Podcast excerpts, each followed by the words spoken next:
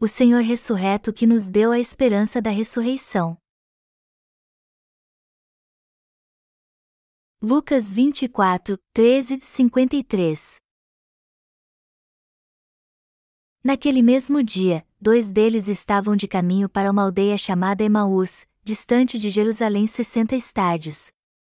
E iam conversando a respeito de todas as coisas sucedidas. Aconteceu que, enquanto conversavam e discutiam, o próprio Jesus se aproximou e ia com eles. Os seus olhos, porém, estavam como que impedidos de o reconhecer. Então, lhes perguntou Jesus: Que é isso que vos preocupa e de que ides tratando à medida que caminhais? E eles pararam entristecidos. Um, porém, chamado Cleopas, respondeu, dizendo: És o único, porventura, tendo estado em Jerusalém, ignoras as ocorrências destes últimos dias? Ele lhes perguntou: Quais? E explicaram o que aconteceu a Jesus, o Nazareno, que era varão profeta, poderoso em obras e palavras, diante de Deus e de todo o povo, e como os principais sacerdotes e as nossas autoridades o entregaram para ser condenado à morte e o crucificaram.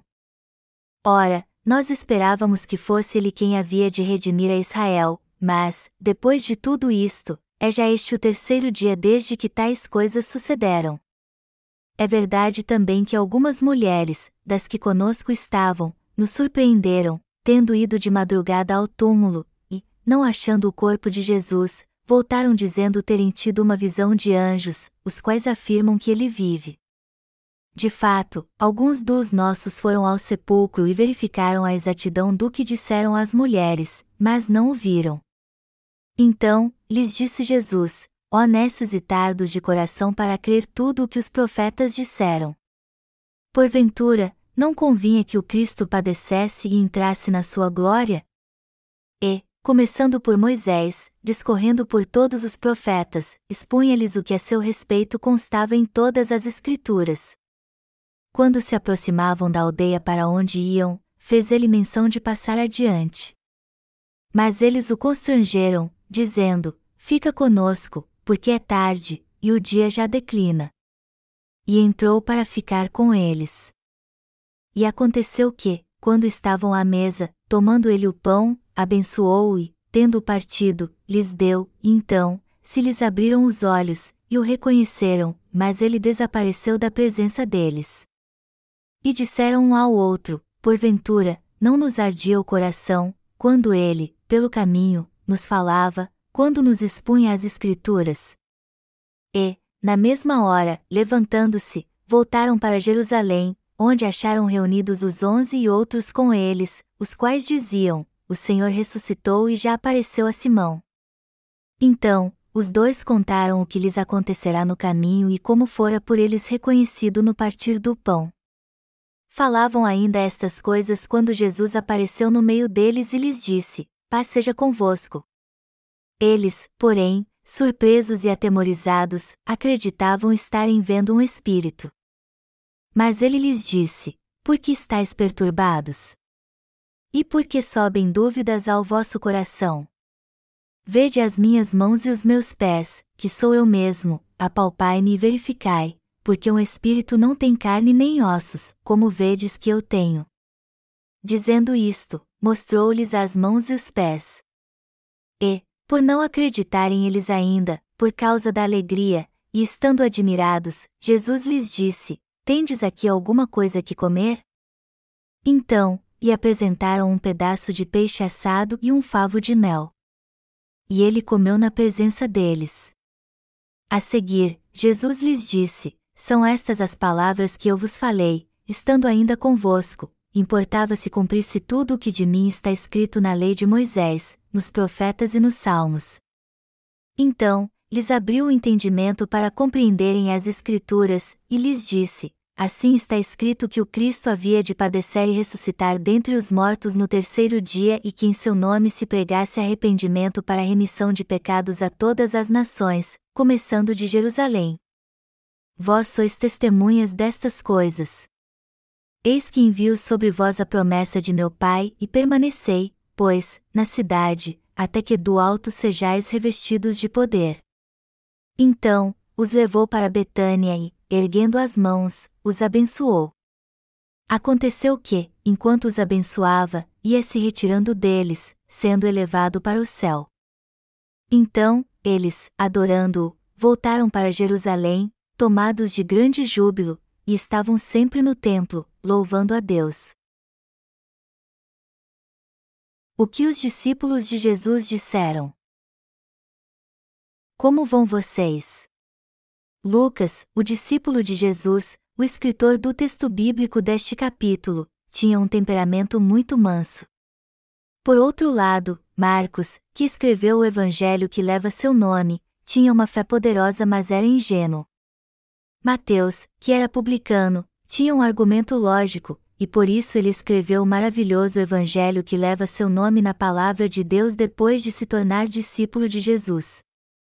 Porém, dentre todos os discípulos, talvez o que era mais chegado a ele e tinha uma personalidade mais prudente era o apóstolo João. João era mais chegado ao Senhor espiritualmente, tinha uma fé justa e escreveu sobre Jesus Cristo como sendo Deus. Ele descreveu a obra de Jesus Cristo durante seus 33 anos de vida da forma mais elevada. Como eu disse alguns minutos atrás, Lucas, o autor do evangelho que leva seu nome, era um discípulo de Jesus e tinha um temperamento manso.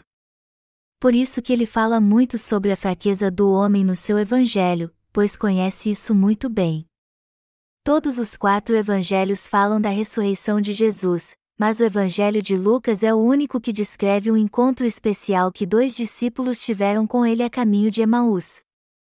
Depois de morrer na cruz, o corpo de Jesus foi posto num sepulcro que pertencia a José de Arimateia. Ele não foi sepultado na terra como fazemos em nosso país, pois seu corpo foi posto num sepulcro escavado na rocha.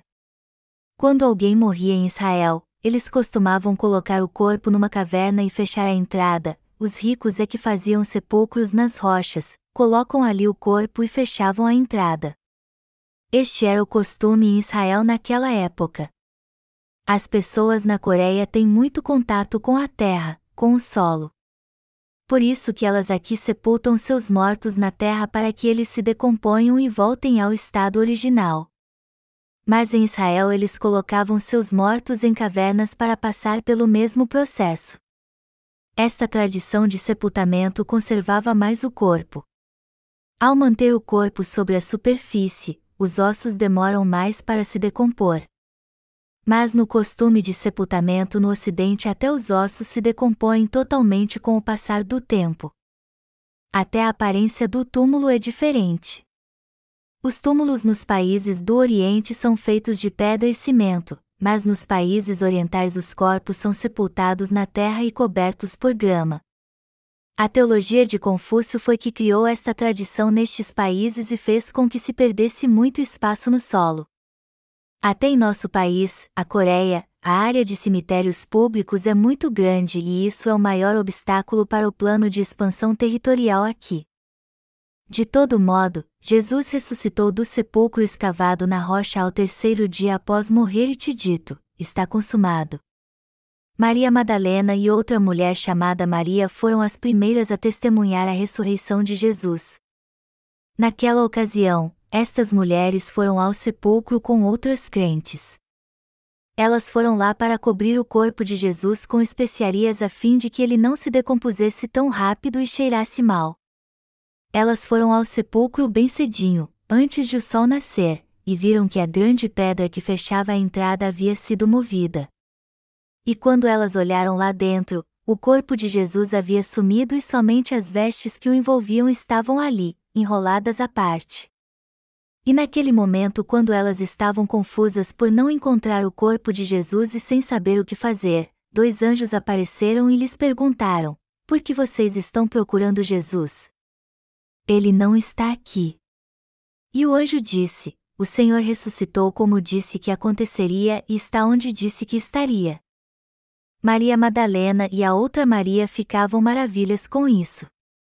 Elas ficaram tão felizes e alegres que correram para os discípulos de Jesus como se estivessem fora de si. Elas então disseram a ele tudo o que viram. João e Pedro, que eram impetuosos, na mesma hora foram correndo para o sepulcro. Eles então viram que o corpo não estava mais ali, somente as vestes de linho dobradas à parte. Jesus ressuscitou três dias depois de morrer na cruz. No quarto dia após a morte de Jesus, um dia após sua ressurreição, o boato de que ele ressuscitara se espalhou e em todos os lugares as pessoas começaram a falar sobre isso. Nesta ocasião, dois de seus discípulos desciam para a vila de Emaús temerosos e decepcionados. Jerusalém ficava no alto e Emaús era uma vila localiza a cerca de 10 quilômetros dali. Os dois discípulos desciam a estrada decepcionados. E eles iam conversando sobre tudo o que havia acontecido recentemente. E enquanto caminhavam tristes lembrando do passado, Jesus apareceu para eles. A princípio eles não o reconheceram, pois Jesus apareceu para eles como um viajante comum que ia por aquela estrada. Então Jesus lhes perguntou: O que aconteceu em Jerusalém? Do que vocês estão falando? Os dois discípulos pararam então e lhe disseram: Meu Deus! Você vive em Jerusalém e não sabe o que aconteceu ultimamente? Algo grandioso aconteceu. Os principais sacerdotes e oficiais do governo entregaram Jesus aos romanos e ele foi morto por receber a pena capital. Ele foi pregado na cruz e derramou seu sangue até morrer. Nós então pegamos seu corpo e o pusemos um sepulcro na rocha, mas o corpo desapareceu. Alguns dos seus discípulos disseram que o encontraram pessoalmente ressuscitado, mas estamos confusos. Como pode você não saber deste grandioso acontecimento que houve em Jerusalém ultimamente? Jesus disse aos dois discípulos que iam para Emaús. O Senhor Jesus Cristo explicou a eles tudo o que estava escrito sobre ele no livro de Salmos, de Moisés e dos profetas do Antigo Testamento. E conforme prosseguiam, o sol se pôs e a noite chegou. Jesus quis continuar no caminho, mas eles o constrangeram dizendo: Fica conosco, porque já é tarde, e já declinou o dia. Ele então ficou com eles e todos jantaram juntos. E enquanto comiam, Jesus pegou o pão, o abençoou, o partiu e deu aos discípulos. Aí eles viram que seu companheiro de viagem era Jesus Cristo. Eles finalmente o reconheceram. A questão é a seguinte: porque os discípulos não reconheceram Jesus, mesmo ele estando na sua frente. Os judeus costumavam cobrir a cabeça com um tecido. Foi por isso que os dois discípulos não reconheceram Jesus a princípio, e sim quando sentaram com ele para cear e ele partiu o pão. E assim que os discípulos o reconheceram, Jesus desapareceu num piscar de olhos. Foi uma experiência de arrepiar. Quando os discípulos encontraram Jesus a caminho de Emaús, havia muitas coisas que eles não entendiam. No entanto, seu coração ardia enquanto o Senhor explanava a palavra no Antigo Testamento, no Pentateuco e no livro de Salmos, e a explicava para eles. E eles finalmente reconheceram que era Jesus quando ele pegou o pão, o abençoou, o partiu e deu a eles. Embora tenham ficado confusos quando Jesus desapareceu, eles estavam certos que o haviam encontrado. Depois de passar a noite ali então, eles correram para Jerusalém para contar aos outros discípulos o que tinha acontecido. Quando os discípulos ouviram isso e estavam reunidos conversando, Jesus apareceu a eles pessoalmente. Vamos ler o que o texto bíblico deste capítulo dos versículos 36 ao 45. Falavam ainda estas coisas quando Jesus apareceu no meio deles e lhes disse: Paz seja convosco. Eles, porém, surpresos e atemorizados, acreditavam estarem vendo um espírito. Mas ele lhes disse: Por que estáis perturbados? E por que sobem dúvidas ao vosso coração? Vede as minhas mãos e os meus pés, que sou eu mesmo, apalpai-me e verificai, porque um espírito não tem carne nem ossos, como vedes que eu tenho. Dizendo isto, mostrou-lhes as mãos e os pés. E, por não acreditarem eles ainda, por causa da alegria, e estando admirados, Jesus lhes disse: Tendes aqui alguma coisa que comer? Então, e apresentaram um pedaço de peixe assado e um favo de mel. E ele comeu na presença deles. A seguir, Jesus lhes disse: São estas as palavras que eu vos falei, estando ainda convosco, importava se cumprisse tudo o que de mim está escrito na lei de Moisés, nos profetas e nos salmos. Então, lhes abriu o entendimento para compreenderem as Escrituras. Os dois discípulos de Jesus que iam para Emaús encontrou Jesus no caminho e o reconheceram quando ele partiu o pão de deu a eles. Mas logo depois Jesus desapareceu. Um deles disse ao outro então: Porventura, não nos ardia o coração, quando ele, pelo caminho, nos falava, quando nos expunha as Escrituras? Então eles voltaram para Jerusalém e contaram aos outros discípulos o que tinha acontecido. E havia outros entre eles que também haviam encontrado Jesus, como os dois discípulos. Alguns duvidavam da ressurreição de Jesus, outros estavam certos dela. Por isso que eles debatiam se isso tinha acontecido mesmo ou não. Naquele momento Jesus apareceu em meio a eles e disse: Paz seja convosco. Os falsos mestres de hoje dizem: o Espírito Santo vem pela entrada ocidental. O Espírito Santo vem pela porta oriental. Mas vemos aqui que Jesus apareceu no meio deles. Isso mostra que ele fato apareceu para os onze discípulos quando eles estavam muito confusos com as notícias da sua ressurreição. É como se estivéssemos conversando aqui agora e Jesus aparecesse no nosso meio. Os discípulos ficaram espantados e com medo quando Jesus apareceu no meio deles. Mas eles então lhes disse: Mas ele lhes disse: Por que estáis perturbados? E por que sobem dúvidas ao vosso coração? Vede as minhas mãos e os meus pés, que sou eu mesmo, apalpai-me e verificai, porque um espírito não tem carne nem ossos, como vedes que eu tenho. Os discípulos de Jesus ficaram felizes em vê-lo de novo, mas não puderam crer na sua ressurreição, pois acharam aquilo incrível. Jesus lhes perguntou: Tendes aqui alguma coisa que comer? Eles então pegaram um pedaço de peixe assado e deram a ele. Jesus o pegou e de fato o comeu.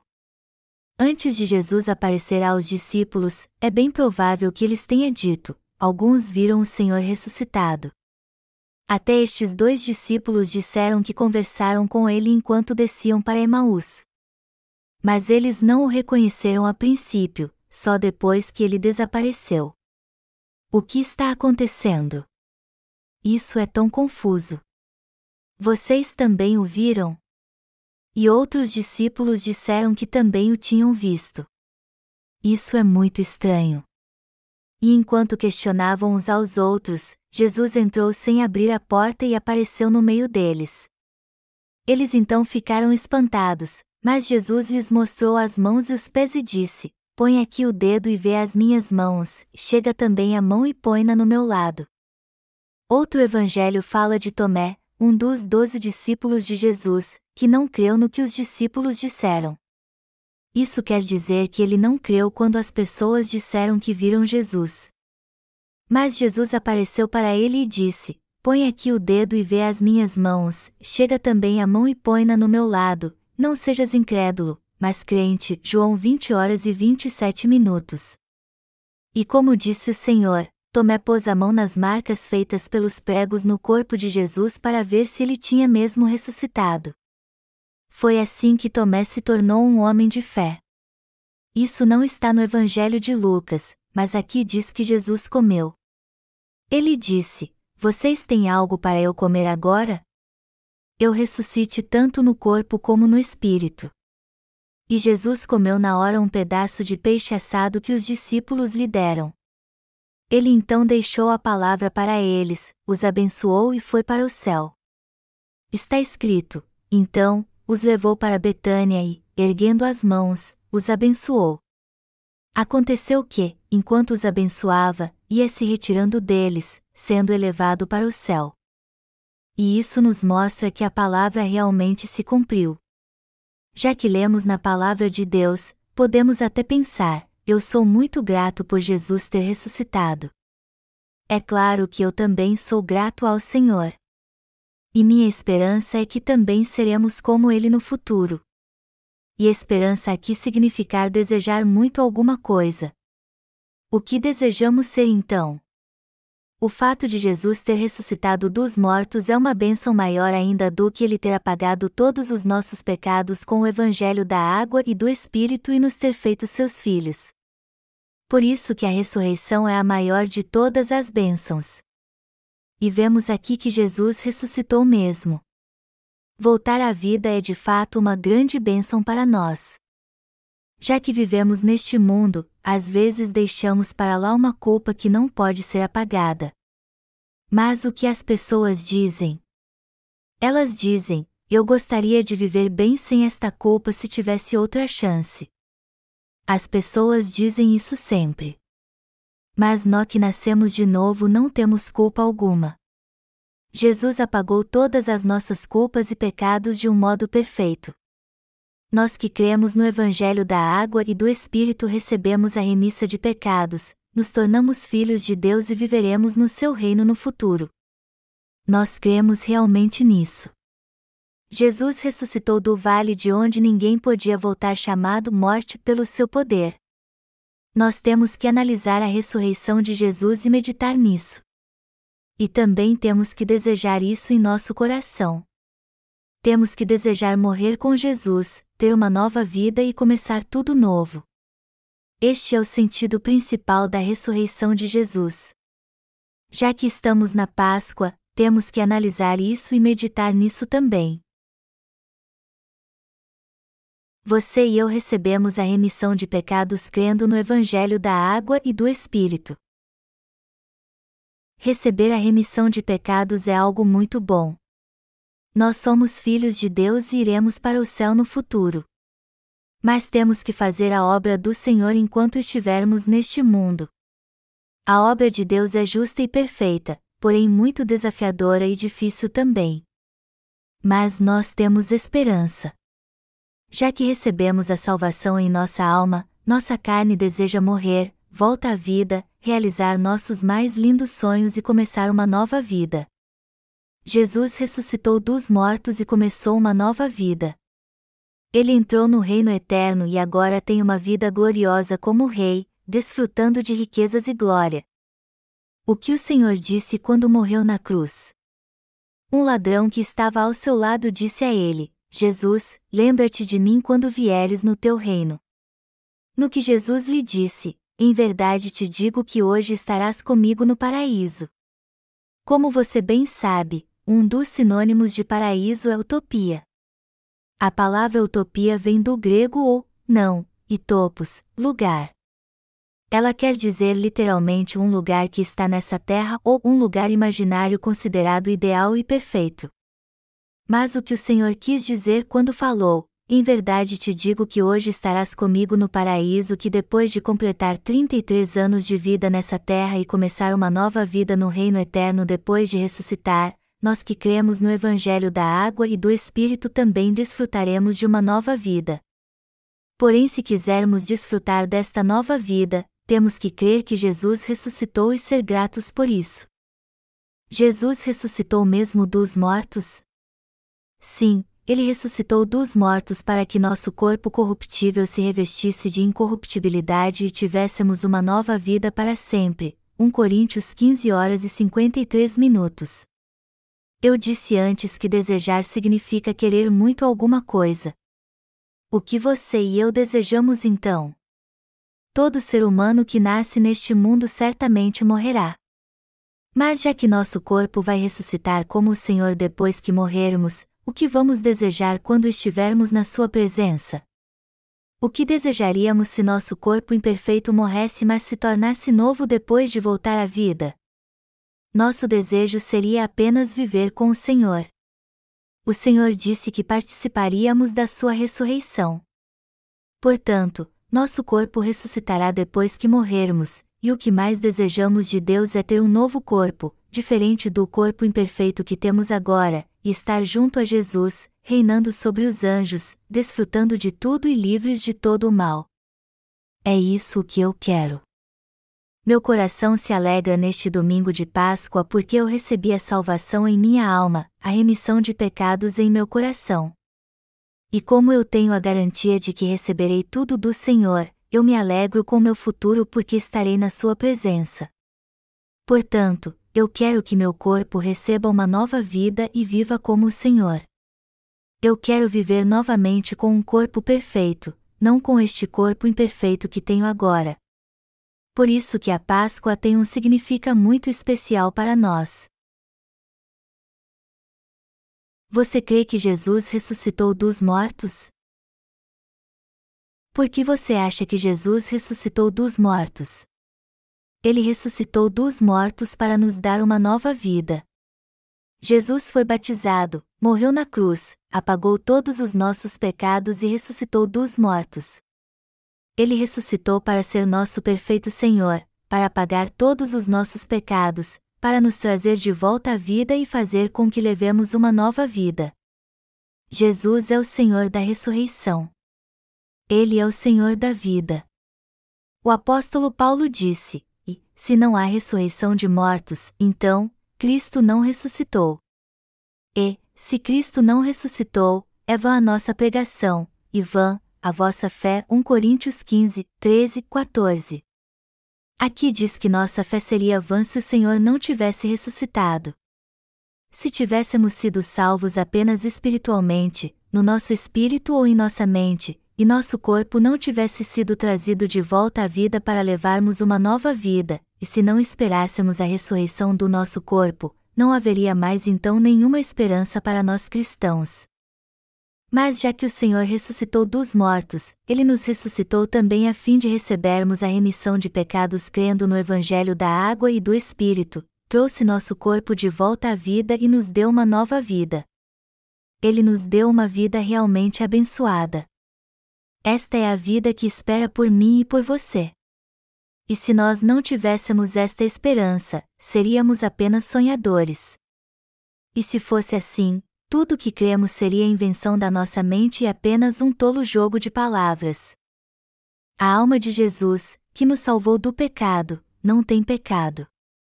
O Senhor veio como o Cordeiro sem defeito e levou sobre si todos os nossos pecados. Depois foi condenado por eles ao ter seu corpo crucificado na cruz, ao morrer sobre ela e ressuscitar dos mortos. O corpo físico é indispensável para o ser humano. Por quê? porque não podemos viver aqui sem um corpo físico. Viver sem um corpo físico não faz sentido algum.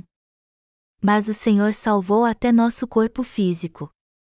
Condiz a palavra, ó morte, o teu aguilhão. Sua ressurreição fez com que a morte desaparecesse do nosso corpo físico também. O Senhor fez a morte desaparecer. Ele disse: Eu sou o caminho, e a verdade, e a vida, e eu sou a ressurreição. Isso quer dizer que Ele é o Senhor da vida que ressuscitou dentre os mortos. Já que estamos na Páscoa, então, nosso corpo deve ansiar pela ressurreição, e devemos crer que isso de fato acontecerá. Temos que crer que de coração e desejar ter uma nova vida pensando assim: nosso vai mesmo voltar à vida e teremos uma nova vida depois que ressuscitarmos. Temos que desejar isso. Não estamos levando uma verdadeira vida cristã se não desejamos a ressurreição do corpo e da alma. E esta não é a verdadeira fé. A vida neste mundo é apenas um processo para alcançarmos a vida eterna. Não precisamos nos preocupar se mesmo que nossa vida seja miserável aqui. Quando nosso corpo físico for ressuscitado, nossa vida miserável neste mundo chegará ao fim nós teremos a mesma vida que Deus desfruta num mundo glorioso. E devemos desejar esta vida em nosso coração. O Senhor nos deu a ressurreição. E Ele prometeu que ressuscitaria nosso corpo também. O próprio Senhor cumpriu a promessa e disse que também nos ressuscitaria a seu tempo. Você e eu seremos ressuscitados pelo Senhor e teremos uma nova vida com um novo corpo que espera por nós. Mas o que aconteceria conosco que recebemos a remissão de pecados crendo no Evangelho da água e do Espírito se não desejássemos isso? O que aconteceria se não desejássemos viver assim na presença de Deus? Obviamente teremos esta vida mesmo que não a desejemos. No entanto, temos que entender que uma vida maravilhosa espera por nós e devemos desejá-la, já que temos uma vida espiritual. O que eu estou dizendo é que temos que entender muito bem o que é esta vida. Já que a Páscoa está chegando, o que acontecerá se não crermos que nosso corpo ressuscitará e que teremos uma vida gloriosa? Temos que desejar isso com toda esperança porque certamente irá acontecer. Mas o acontecerá se não desejarmos isso ardentemente? Nós sucumbiremos perante a morte quando as lutas vieram e ela nos ameaçar. Mas se cremos que o Senhor nos deu a ressurreição, jamais sucumbiremos perante a morte. Ao contrário, estaremos firmes diante dela por crermos que viveremos novamente. Por isso que nossa fé na ressurreição é tão importante. O domingo de Páscoa é um dia maravilhoso para nós porque confirmamos em nosso coração que cremos na ressurreição do nosso corpo porque o Senhor ressuscitou. Não é algo simples como dizer, vamos começar uma nova obra, vamos renovar nossas forças. Eu desejo isso realmente. Eu desejo muito a nova vida que receberei, a nova vida na qual viverei para sempre e que será gloriosa quando começar. Eu creio nisso porque o Senhor ressuscitou e agora vive gloriosa e eternamente. Eu creio nisso porque ele ressuscitou dos mortos e ascendeu aos céus para nos dar uma nova vida, e também porque ele garantiu que voltaria. Eu quero que você entenda isso e creia nisso também. Todos nós temos que desejar isso. Todos os cristãos devem ter esta esperança no coração agora. Primeiro, temos que desejar a ressurreição dos mortos. Temos que ansiar por isso. Temos que viver com esta esperança. As Escrituras dizem: agora, pois, permanecem a fé, a esperança e o amor, estes três, porém o maior destes é o amor. Deus nos amou tanto que apagou todos os nossos pecados, nos salvou e ressuscitou dos mortos por nós. Ele nos deu uma nova vida e nos ressuscitou. Ele ressuscitou nossa alma e ressuscitará nosso corpo físico. Temos que desejar isso então. Devemos ter este desejo daqui por diante. O maior destes é o amor, mas o que afinal nos resta? A esperança. Que tipo de vida devemos desejar ter? Esta é a questão. Que tipo de vida você e eu desejamos ter? Qual o objetivo da nossa vida e que tipo de vida desejamos ter? O que devemos desejar então? Temos que desejar ressuscitar dos mortos como o Senhor e ter uma vida de riquezas e glória com Ele eternamente. Isso quer dizer que devemos desejar ter uma vida sem defeito, perfeita, embora nossa vida neste mundo seja imperfeita. Enfim, temos que crer, desejar e esperar por isso. Esta é a verdadeira vida espiritual dos cristãos. Você crê nisso? Devemos ter esta esperança. Devemos viver com esta esperança. O apóstolo Paulo disse: Porque para mim tenho por certo que os sofrimentos do tempo presente não podem ser comparados com a glória a ser revelada em nós. Romanos 8 horas e 18 minutos certamente não conseguiríamos viver neste mundo se não tivéssemos esperança. Se as pessoas recebessem a remissão de pecados pelo Evangelho que pregamos para elas e seu corpo morresse depois de ter uma vida miserável, e se seu corpo não ressuscitasse para desfrutar da vida eterna, com toda certeza não pregaríamos mais este Evangelho. É algo muito importante ter os pecados remidos e não ir para o inferno.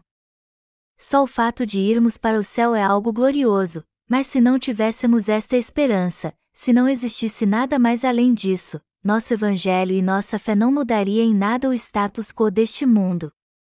Mas qual é a verdade? É que uma nova vida espera por todos que receberam a remissão de pecados. Nós morreremos, mas teremos uma nova vida depois que ressuscitarmos dentre os mortos. Nós somos maus, fracos e tolos agora. No entanto, a vida que nos aguarda no futuro é positiva, definitiva e perfeita em detrimento à vida negativa deste mundo. A nova vida que teremos no futuro será gloriosa, abençoada e perfeita para todos sempre. Nós viveremos com um poder perfeito. Será uma vida em que poderemos realizar todo o desejo do nosso coração se não for algo ruim.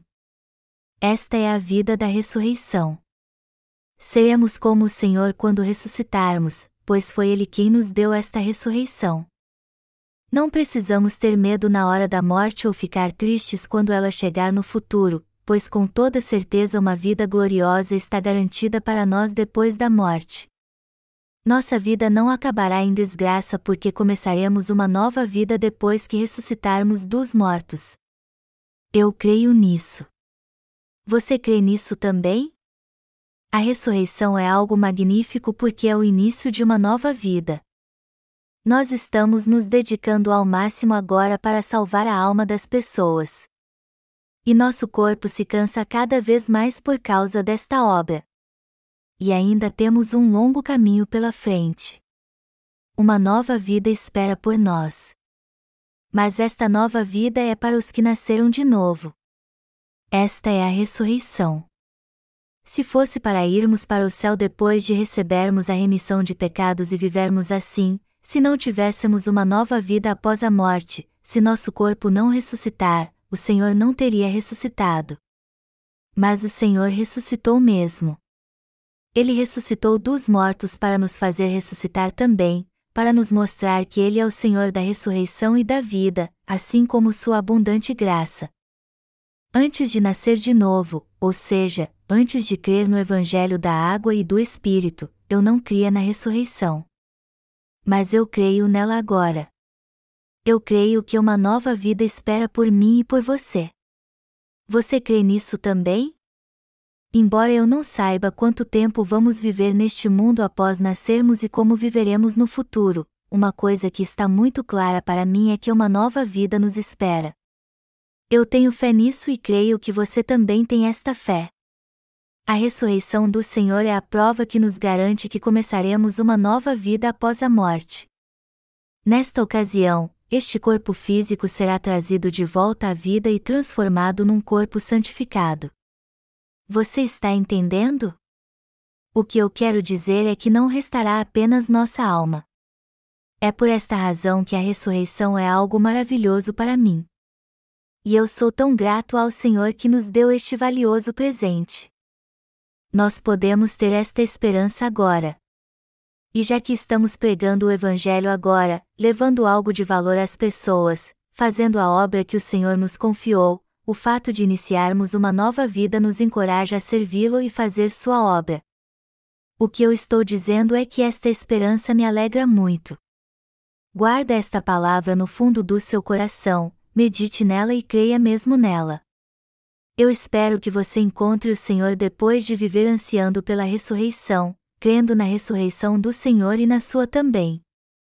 Você crê nisso? Sim, eu também creio. Aleluia! Jesus ressuscitou.